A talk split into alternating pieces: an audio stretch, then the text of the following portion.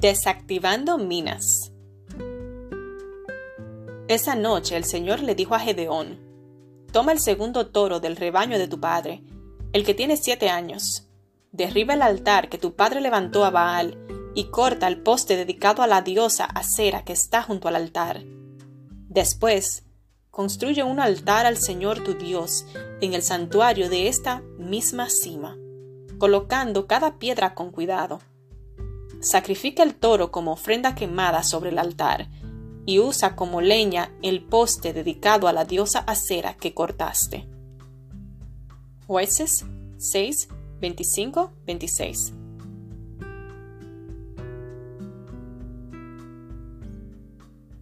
Renunciar a nuestros ídolos duele, nos expone.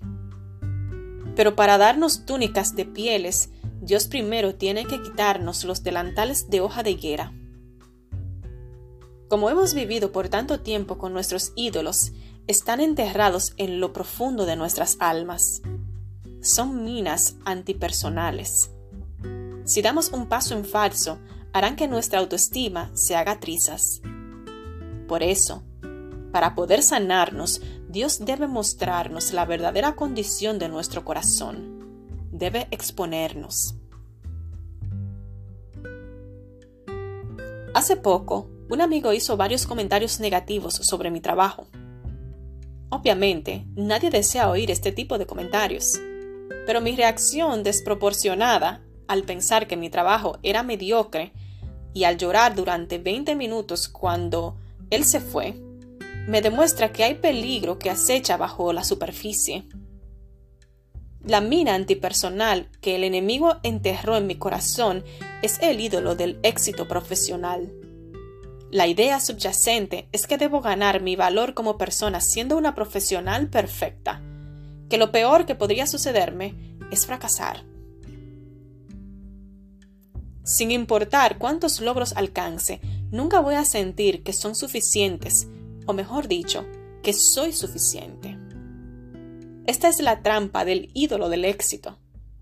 Pero el dolor del fracaso puede actuar como un radar mostrándome las áreas de mi corazón que aún no he rendido. Si se lo pido, Dios se inclina y comienza a escarbar suavemente. Con sus manos quita la tierra alrededor de la mina con la precisión de un neurocirujano y la delicadeza de una bailarina. El proceso duele y no es instantáneo, pero Dios es fiel en completar todo lo que empieza. Gradualmente, a medida que Dios va desactivando las minas antipersonales, voy recobrando territorio espiritual y emocional. El terreno que era estéril se convierte en un campo fértil. Donde no me animaba a pisar ni en puntas de pie, por miedo a detonar mis ansiedades, hay una pista de danza. Todo se convierte en una verdadera fiesta. Padre, te doy permiso para desenterrar y desactivar las minas de mi alma. Aunque el proceso me exponga, sé que los que confían en ti jamás serán avergonzados. Quiero danzar donde antes reinaba el miedo. Quiero recibir tu libertad.